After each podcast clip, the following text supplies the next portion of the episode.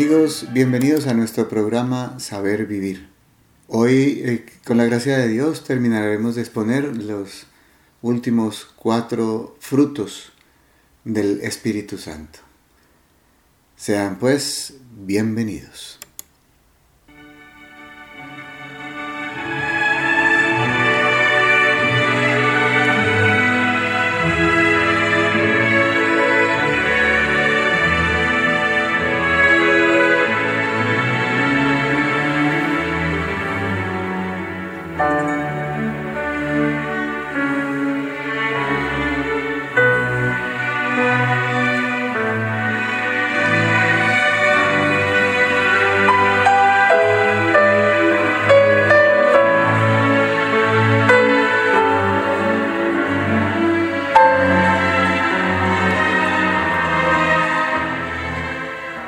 Esperando que ya todos los oyentes de Radio María, como los muchachos que se preparan para la primera comunión, ya se sepan de memoria estos doce frutos del Espíritu Santo. El primero es caridad, segundo gozo, tercero paz, cuarto paciencia, quinto longanimidad, sexto benignidad, séptimo bondad, octavo mansedumbre, noveno fidelidad, décimo modestia, undécimo continencia y duodécimo castidad. Habíamos hablado de los ocho primeros frutos y ahora nos aprestamos a reseñar o explicar un poco estos últimos cuatro. Comenzamos entonces con el de la fidelidad, no sin antes volver a dejar claro que por ser frutos es como si el Espíritu Santo dejara en nosotros una semilla cuando Él entra en nuestra alma y nos penetra, y como habíamos explicado inicialmente, nos regala los siete dones, primero el de la amor de Dios, luego el de la piedad, después el de la ciencia, luego el de la fortaleza, se sigue con el de la, el consejo, la inteligencia y finalmente la sabiduría. Nos regala todo eso y empezamos a dar frutos nuestra alma empieza a producir estos frutos. Entonces, en realidad es el Espíritu Santo el que los produce, pero los produce en nosotros, que somos los que damos el fruto. Para que quede claro, lo repito de esta manera. Hablamos entonces del primero, que es la fidelidad. El que da este fruto defiende la fe en público. Es capaz de defender a Dios, es capaz de defender la iglesia, es capaz de defender su fe, es capaz de exponer las razones de su fe, las razones de su esperanza, como dice San Pedro en su primera carta. No oculta nada de eso, ni por miedo, ni por vergüenza. Eso sí, como este es el noveno fruto, ya ha sabido discutir, ya sabe cómo hacerlo sin herir al contrincante o al detractor, sino que lo hace con mucha paz y con mucha serenidad, y lo expone únicamente cuando la prudencia le ha dicho que vale la pena exponerlo. Aquí es muy importante que lo tengamos, que tengamos muy presente lo que voy a decir, que sirve también para cuando uno debe, eh, o, cuando uno se pone a pensar si debe corregir o no debe corregir, eh, se aplica exactamente lo mismo. Cuando uno piensa en la posibilidad de corregir, o piense en la posibilidad de defender su fe en público. Es muy importante tener presente que la virtud de la prudencia nos enseña que solamente se debe hablar de esto y se debe explicar nuestra fe y nuestra esperanza a quienes sabemos que nos escucharán y que valorarán lo que nosotros decimos. No es bueno, por lo tanto, eh, ponerse a hablar de estas cosas, o perdón, a discutir de estas cosas con detractores nuestros, con personas que están en oposición a nosotros o en oposición a nuestra fe o a nuestra esperanza. Así pues que hay que ser prudentes y saber cuándo hablar y cuándo no. Por otra parte, Jesús nos dejó perfectamente claro cuando llegó a Nazaret y dijo, ningún profeta es bien recibido en su propia tierra, que nosotros en la casa con nuestros seres queridos, con nuestros familiares, no debemos predicar con palabras, sino con hechos. Es decir, no debemos predicar con la palabra de Dios, sino con el ejemplo. En, la casa nos conocen muy de cerca, saben de nuestros defectos, saben todos los problemas en los que nos hemos metido. Por eso es mejor ahí no predicar, sino con el ejemplo. Ejemplo de, de fe es la paz que nosotros mostramos. No nos airamos, no nos molestamos, no nos ponemos iracundos, no somos agresivos, porque sabemos que tenemos a un Dios que nos ama y que nos cuida y que es providente, que está pendiente de nosotros. Por eso, con nuestra paz, con nuestra tranquilidad, por ejemplo, cuando vienen problemas en la vida, cuando vienen enfermedades, cuando vienen dificultades laborales o familiares, y, permanecemos en esa paz, y igual de tranquilos, estamos mostrando nuestra fe en un Dios que nos cuida, en un Dios que está siempre pendiente de nosotros.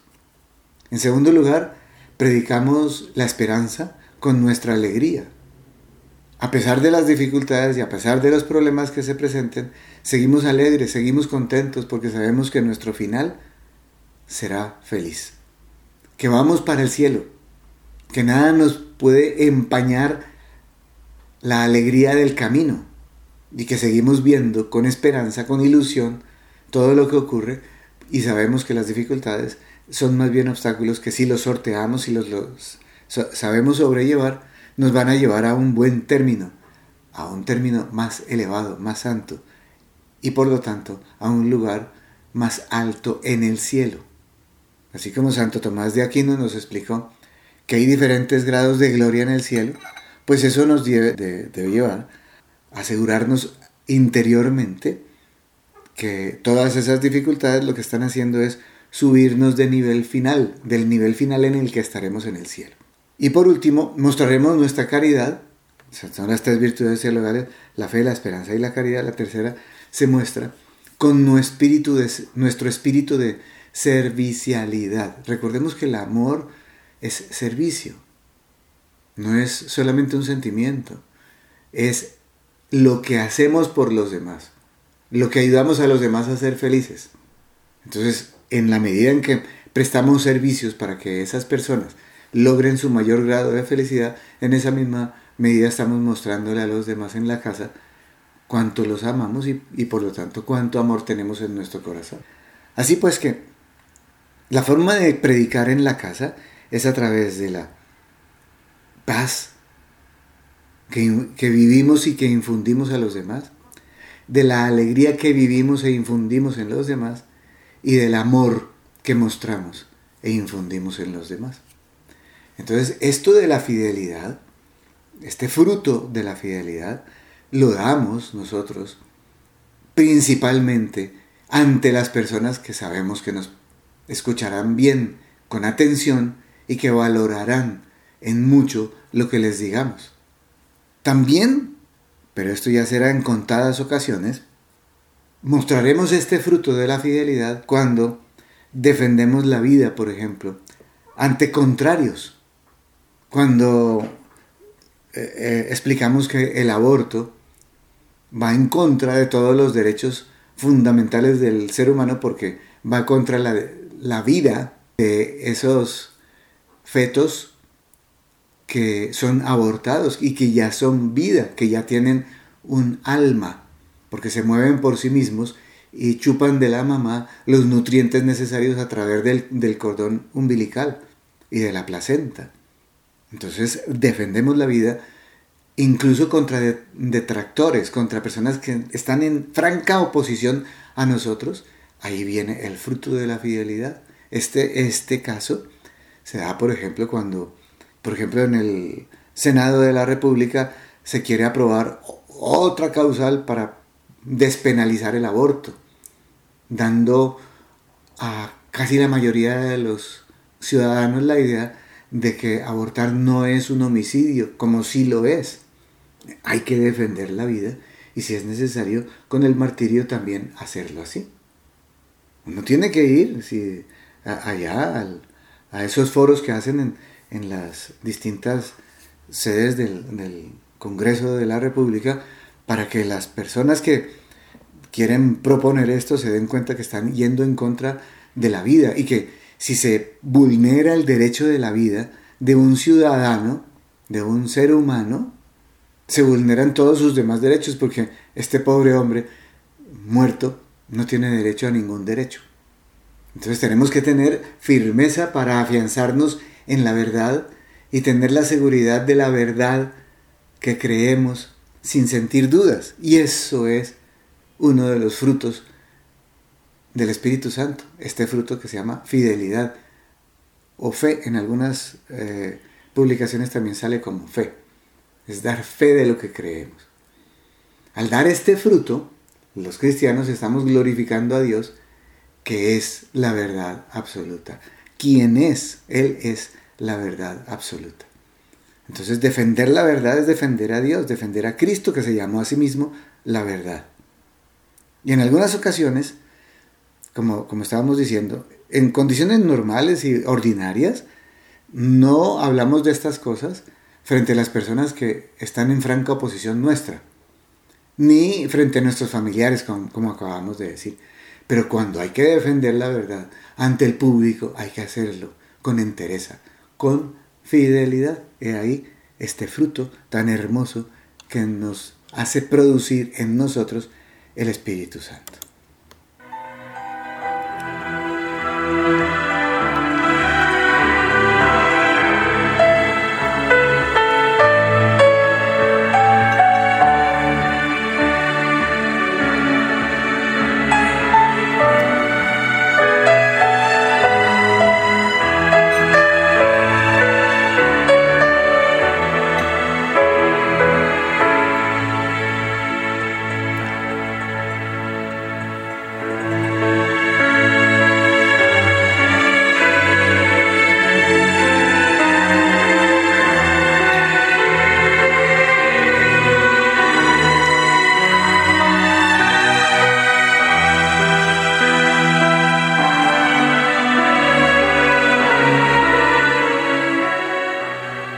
Siguiente fruto es el de la, la, modestia.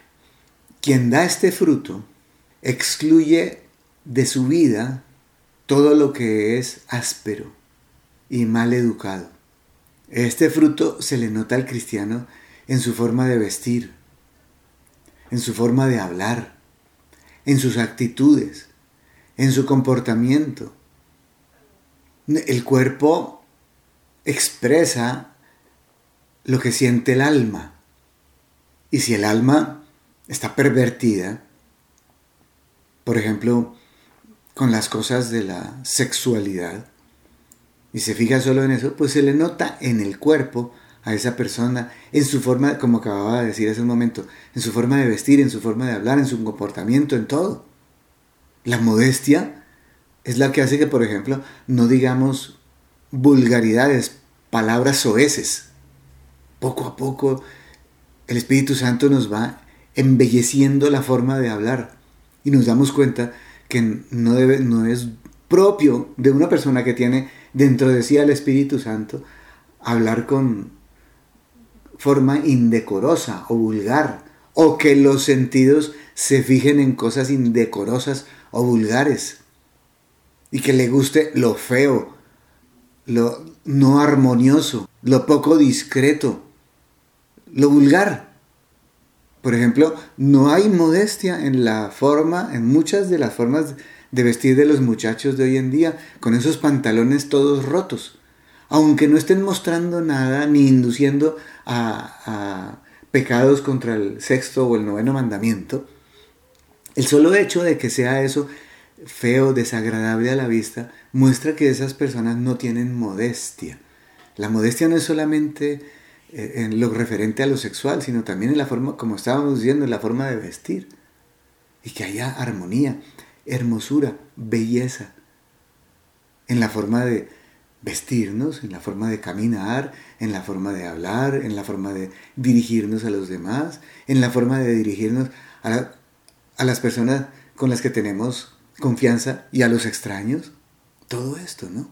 Por eso este, este fruto de la modestia nos ayuda a ser discretos y cuidadosos con el cuerpo, evitando ser ocasión de pecado para los demás. Esos escotes abiertos, esas faldas altas, esas, esas eh, pantalones apretados, son propios de las personas que no tienen el fruto de la modestia.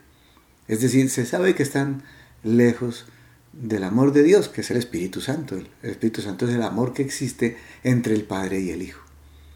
Y también nos ayuda esta modestia a preparar y mantener nuestro cuerpo para ser en medio de nuestra debilidad digna morada de Dios. ¿Cómo va a ser digna morada de Dios una persona que, se forma, pues, perdón, que se viste de esa manera tan indecorosa, vulgar, como se ve hoy en día con tanta frecuencia? Ahora, fíjense ustedes las películas que uno ve a través de los medios de comunicación que hay hoy en día, que ya no es solamente la televisión, sino también a, través de la internet. Las películas que uno va a ver en, los teatros. Cómo, cómo se muestra indecorosamente a la mujer y al hombre también. Y en actitudes y actos no solamente eróticos, sino pornográficos. Son cosas tan bajas que jamás se llaman modestia. La modestia es tan delicada, tan excelsa, tan bonita, tan hermosa, que, por ejemplo, los médicos que, que son modestos saben examinar con respeto a sus pacientes. Les respetan su intimidad y solamente entran en esa intimidad cuando les es absolutamente necesario. Hoy en día, por ejemplo, en las clínicas lo desnudan a uno y lo pasan por todas partes y las enfermeras eh, se asoman indecorosamente, indebidamente a mirarlo a uno con, con una mirada, pues por no decirlo de la manera que debería decirlo, poco decorosa, donde se ve que esas enfermeras eh, eh, son muy superficiales, muy banales y están pendientes solamente de esto, de la vulgaridad y de falta de decoro y de la sexualidad y de excitarse con cualquier cosa que puedan ver. ¿Qué diferencia es encontrar con esos médicos y con esas personas que son discretas, que no están mostrando más de, de lo que deben mostrar, ni hablando más indecorosamente de lo que deberían hacer, sino al contrario, con pulcritud, con decencia, con donaire, con elegancia, con honradez. Qué bonito es ver hombres y mujeres que son espirituales y que no están eh, propensos ni proclives a estas cosas tan bajas y tan malas. Son personas que se les nota en el hablar su respeto por las demás personas, se les nota en el vestir su amor por la belleza, por el orden, por el aseo, etc. Todas estas cosas. Si no tuviéramos tantas faltas en la modestia, no habrían tantos problemas como por conclusión se debe sospechar. Hoy en día esa eh, infidelidad conyugal, esa eh, tendencia a todo lo homosexual y esa forma vulgar de hablar en la calle, uno va caminando por la calle y son soeces, las palabras. No, no pueden decir una frase sin una vulgaridad en la calle. Están muy lejos de ser personas, como estaba diciendo, honradas, honestas, con hidalguía, con alteza, con donaire, con, con respeto, con elegancia, con altura, altura espiritual y altura natural. No es necesario ni siquiera ser cristiano para saber de esto. Hay personas que no lo son y son respetuosos en su forma de hablar, en su forma de vestir, en su forma de comportarse, en todo, en absolutamente todo.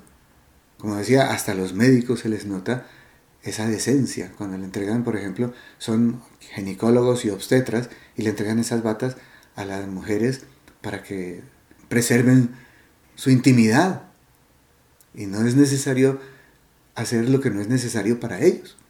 Son personas decentes, es decir, personas modestas. Qué virtud tan hermosa es esta y qué virtud tan olvidada en nuestros días la que, la que, la que se presenta hoy. Vale la pena que llamemos a un rescate por esta belleza, de esta hermosura de ver por ejemplo, a una mujer y, y ver que es un alma, que siente, que, también tiene deseos de ser feliz y que también tiene unos valores intrínsecos hermosísimos por el solo hecho de ser ser humano y, también por el hecho de ser mujer y todas las cualidades que tienen ellas, etcétera, opacadas hoy en día solamente porque lo único que importa es la sexualidad, la superficialidad, el erotismo, la vulgaridad, la bajeza. Hay que llamar a la sociedad y, también a la mujer. Recordemos que hasta, hasta donde va la mujer va el nivel de altura o de denigración que tiene la sociedad. Vale la pena que ellas y todos, y ellos también, todos nos, eh, valoremos en la medida en la que Dios nos puso aquí en la tierra. Valemos toda la sangre que Cristo derramó en la cruz y, y Él estaría dispuesto a volver a hacerlo solo por un alma, solo por una persona. Una persona con alma y con cuerpo. Y que no nos dejemos llevar por esa banalidad que hay hoy en día que es precisamente lo opuesto a la modestia.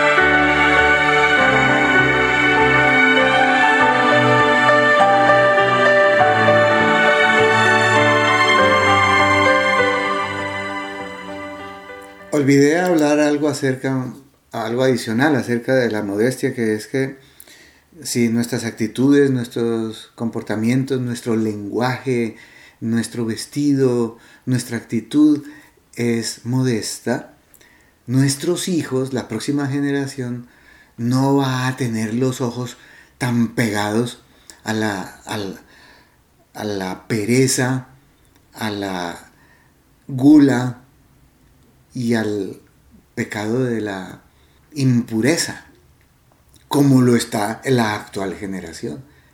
Así pues que si nosotros mejoramos en la modestia, la próxima generación será mejor. Continuemos con la siguiente, el siguiente fruto del Espíritu Santo, que es la continencia. El nombre de continencia nos da la clave, ayuda a contener o a tener a raya la concupiscencia en lo que concierne al comer, al beber, al divertirse y a los otros placeres de la vida terrenal. La satisfacción de estos instintos es ordenada por la continencia como consecuencia de la dignidad que tenemos como hijos de Dios.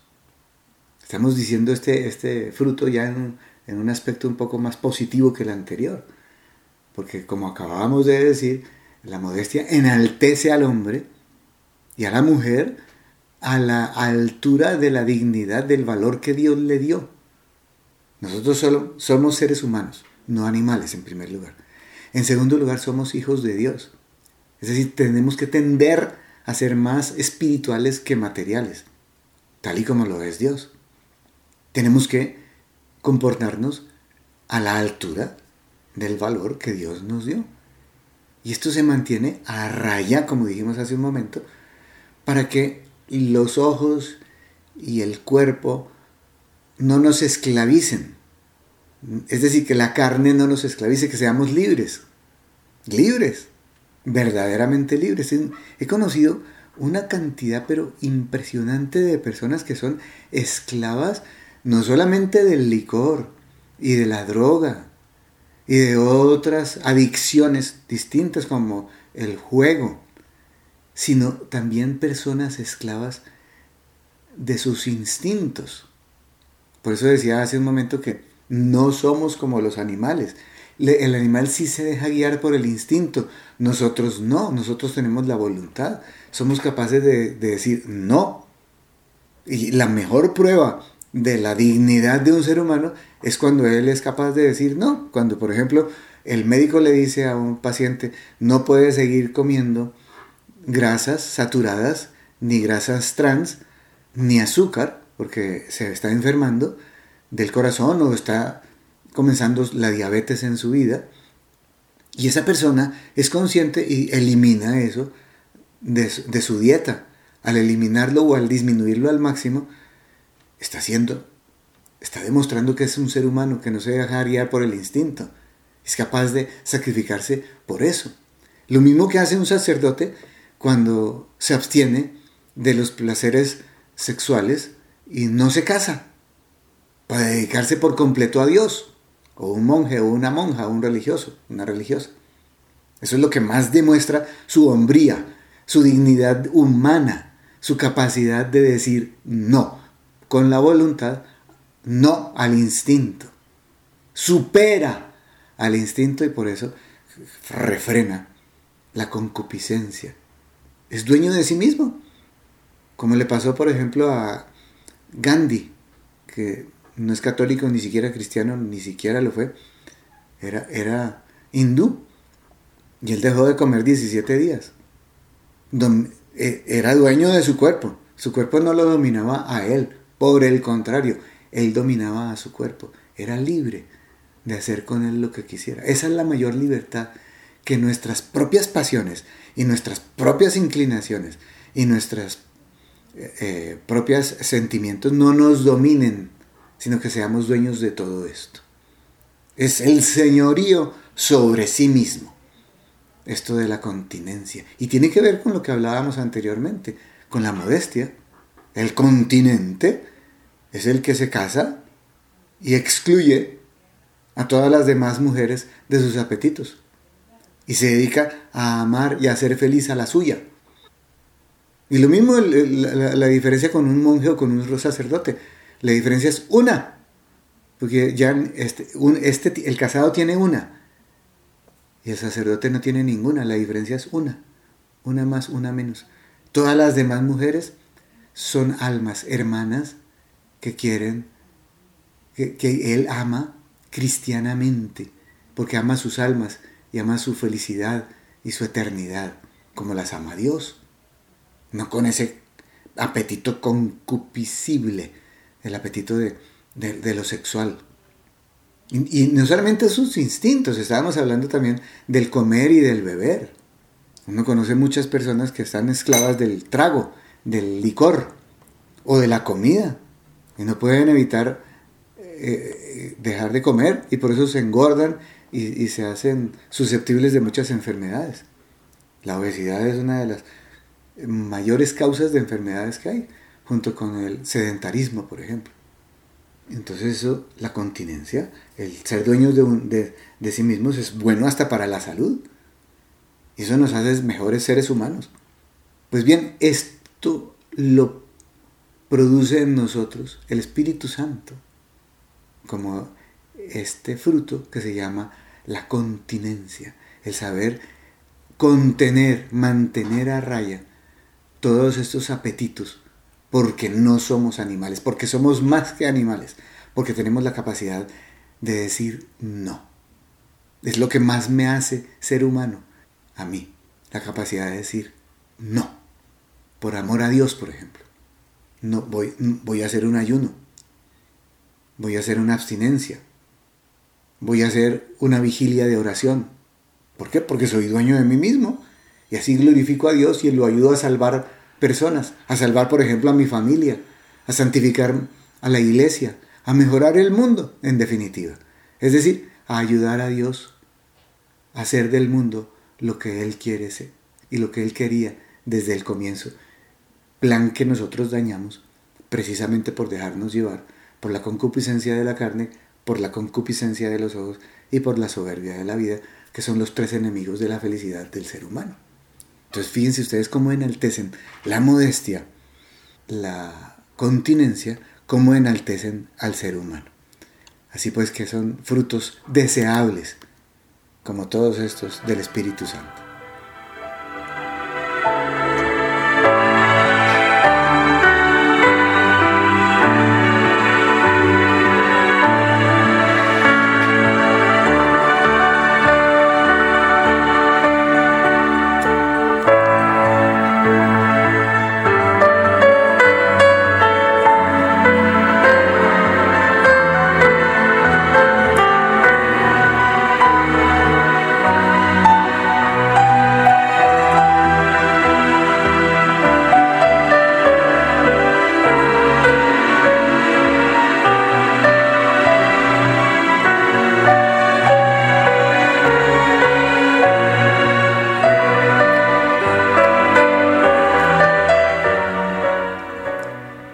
Llegamos al último de los frutos que nos regala el Espíritu Santo y que hace producir en nosotros el Espíritu Santo, que es la castidad. ¿Qué es la castidad? La mejor definición es, es esta, la castidad es la victoria conseguida sobre la carne. La victoria conseguida sobre la carne, es decir, la carne no es mi dueña, yo soy dueño de mi carne. Yo no me dejo guiar por mis apetitos, ni por mis inclinaciones, ni por mis sentimientos, ni por mis gustos, ni por mis pasiones. Todo eso lo tengo dominado, he triunfado. La castidad es la victoria conseguida sobre la carne y ayuda a que el cristiano sea más un templo del Espíritu Santo, un templo vivo del Espíritu Santo. Solamente con la castidad el Espíritu Santo vive a sus anchas en mí. Si todavía me falta mejorar en mi castidad, por ejemplo, no mirar lo que no debo, pues el Espíritu Santo tiene poco, poca entrada en mi corazón. Quiero eh, aprovechar para dar las gracias. Encontré y me basé para estos frutos del Espíritu Santo en internet una, una publicación de un señor Henry Vargas Holguín. Y él es el que dice esto que estoy acabando, lo que acabé de leer. La castidad es la, victoria conseguida sobre la carne y ayuda a que el cristiano sea más un templo vivo del Espíritu Santo. Qué maravilla de frase. El señor Henry Valgas Orgín, no sé si será sacerdote o laico, y lo publica en una cosa que se llama aleteia, aleteia, así como suena sin H's, aleteia. si ustedes lo buscan en internet lo van a encontrar, es una especie de resumen de estos tres últimos programas que dediqué a los frutos del Espíritu Santo, pues si lo quieren eh, resumir o tener resumido. Es de verdad recomendable, es, es una maravilla. Y continúa diciendo, quien da este fruto es cuidadoso y delicado en todo lo que se refiere al uso de la sexualidad. Cuidadoso y delicado, incluso entre los esposos. Cuidadoso y delicado porque yo no tengo a mi esposa para complacer mis instintos sexuales. Yo tengo a mi esposa para... Me la dio mi esposa, me, la dio Dios para que la hiciera feliz. Entonces soy cuidadoso y delicado en todo lo sexual con ella porque la amo, porque yo no la convertí en un objeto de placer sexual como los incontinentes, como los inmodestos que decíamos hace un momento ni con los, como, los que no tienen la virtud de la castidad. Creen que casarse es revolcarse y, tener el mayor placer sexual y eso, es, eso raya en lo animal, como estábamos diciendo anteriormente. En cambio, el cuidado y de, la, la delicadeza que se tienen los esposos, porque se aman y lo único que quieren es hacer feliz al otro. Entonces esto esto de la sexualidad termina siendo la cópula sexual como un culmen de la entrega del esposo por la esposa y viceversa, porque se quieren entregar todo de sí para hacer rico, enriquecer al otro, enaltecerlo y hacerlo un mejor ser humano y feliz. Y es en ese marco donde se tiene la cópula sexual y donde nace un, probablemente nacerán los hijos. Es una expresión máxima del amor total, de la entrega total, que, es una entrega mutua total, sin condiciones y hasta la muerte. Es una entrega del plano biológico, del plano psicológico, los afectos y las emociones y del plano espiritual. Una entrega para siempre. Eso es lo que es el plano espiritual. Entonces es una especie de, belleza interior que no van a comprender los que no tienen esta virtud, que son mundanos y ordenados por el mal a usar del otro y de la sexualidad. Por eso es que eh, la castidad hace que la, la niña y el muchacho guarden los genitales para entregárselos a la persona más especial que hayan conocido en su vida. Y es una entrega para siempre, como acabé de decir hace un momento. Está todo dentro del orden de la belleza y dentro del orden que Dios estableció en el amor. Y por eso quien es casto, ya sea virgen, ya sea casado, porque ahí existe la castidad conyugal, experimenta la alegría de la íntima amistad con Dios. Por eso, por eso dijo Jesús, felices los limpios de corazón, porque verán a Dios. Esto, esto es sublime, esto es hermosísimo, esto es inalcanzable para esta sociedad ahora que los muchachos, por ejemplo, en Estados Unidos, apenas tienen 18 años, tienen ya la libertad y el permiso de la sociedad y de los padres para que hagan con su cuerpo lo que quieran. Y empieza una promiscuidad sexual absurda. Tienen relaciones sexuales unos con otras y, después es que se preguntan, ¿cómo es que te llamas tú? Cuando debería ser al revés. Primero me, te amo, me entrego, te conozco, me enamoro, viene la empatía, la simpatía, el cariño, el afecto y después el amor. Y luego viene un amor auténtico y un, amor total que es el único auténtico y válido para el ser humano, para la dignidad que tiene el ser humano. Y finalmente se entregan en un matrimonio en donde se prometen amarse y respetarse hasta que la muerte los separe y luego viene la cópula que es como el culmen de la entrega total entre estos dos seres humanos dignos que se respetan y que se valoran mutuamente. No esa locura que se está mostrando en la sociedad actual, donde ya el matrimonio no tiene ningún significado y por eso ya la estadística muestra que son muy pocos los que se están casando en este momento viven solamente para el placer. Y como viven para el placer, entonces viene este desorden. ¿Qué importa si el placer lo produce una persona del mismo sexo que el mío? ¿Qué importa si me masturbo? ¿Qué, qué importa si hago porquerías? Incluso con animales. Y entonces llegamos a una sociedad que se parece a la que había en Sodoma y Gomorra, en donde la estadística mostró que no habían sino unos menos de 10 personas dignas de ser llamados seres humanos. Por eso el Señor decidió acabar con esas dos ciudades, por la promiscuidad y la porquería en la que estaban allí. Si hablamos de estadísticas, pues estamos como Sodoma y Gomorra y debería el Señor acabar con nosotros, porque son muy pocos los limpios de corazón, como estábamos diciendo hace un momento. Palabras de Jesús, que son los que verán a Dios. Qué, qué, qué, sociedad tan hermosa la que nacerá de, de, que fructifiquemos y dejemos entrar el Espíritu Santo en nuestras almas y Él nos regala estos doce frutos del Espíritu Santo. Qué sociedad tan hermosa la que habrá, que eso es, la que quería nuestro Señor y la que aparecía en, en los primeros cristianos.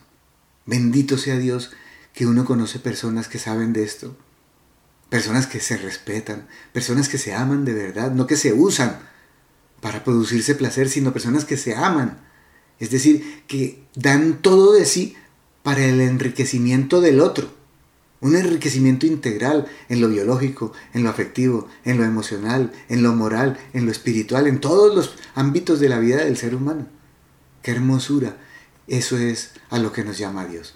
Y por eso el Espíritu Santo quiere entrar en tu alma y quiere entrar en la mía para embellecernos, porque el mundo nos tiene sucios. Así como decía hace un momento de las la, vestimenta de los muchachos con todos sus pantalones rotos o insinuantes hacia el pecado. En vez de eso, lo que el Espíritu Santo quiere es una sociedad digna, decente, respetuosa de, la dignidad del ser humano. Y entonces así volverá todo al orden natural, normal que Dios creó para nuestros primeros padres y que nosotros dañamos por el pecado original. Es volver a Dios, religare, de ahí viene la palabra religión, volver a Dios, volver al amor, volver al respeto, volver a la dignidad, volver a la belleza inicial.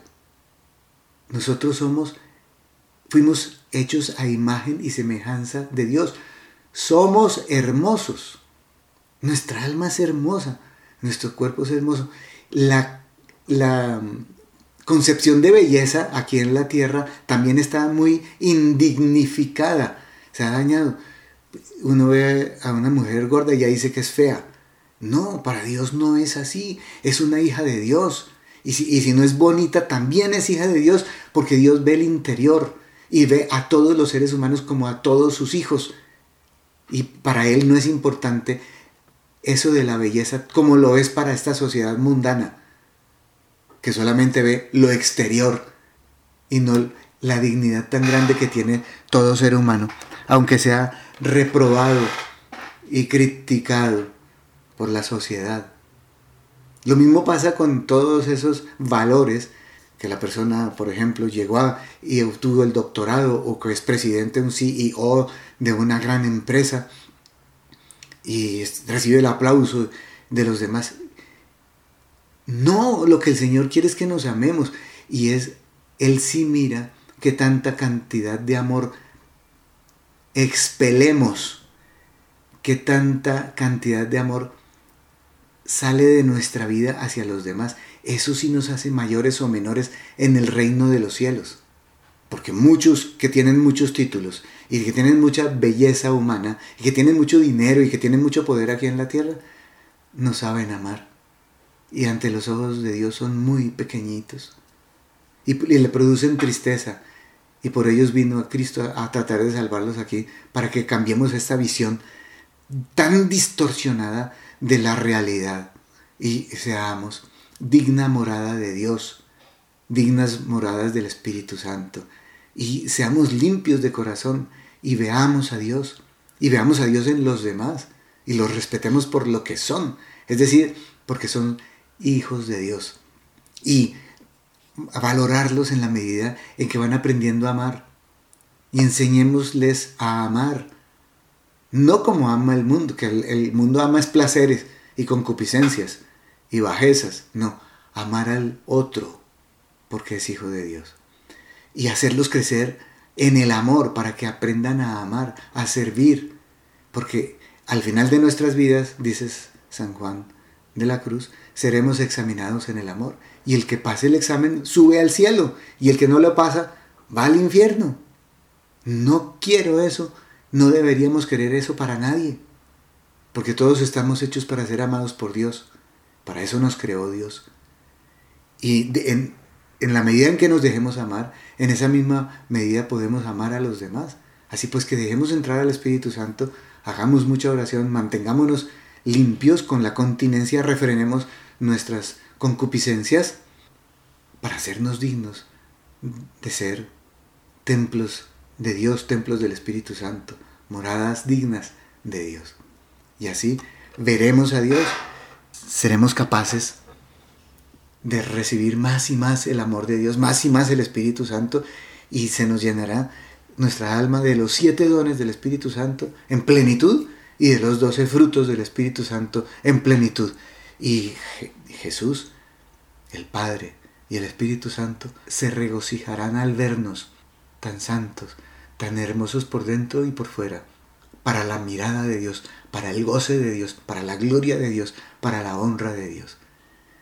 Ojalá que así sea. Ojalá que este mundo siga el plan de Dios y no siga el plan del mundo, el plan del demonio. Con la gracia de Dios que nos da el Espíritu Santo, sus dones y sus frutos, el Señor lo logrará a través de nosotros y la sociedad sea completamente diferente, tal y como el Señor la previó y tal como el Señor la quiere.